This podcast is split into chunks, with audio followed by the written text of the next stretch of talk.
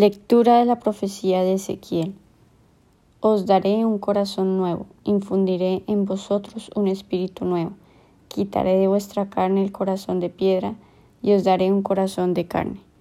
Palabra de Dios, te alabamos Señor.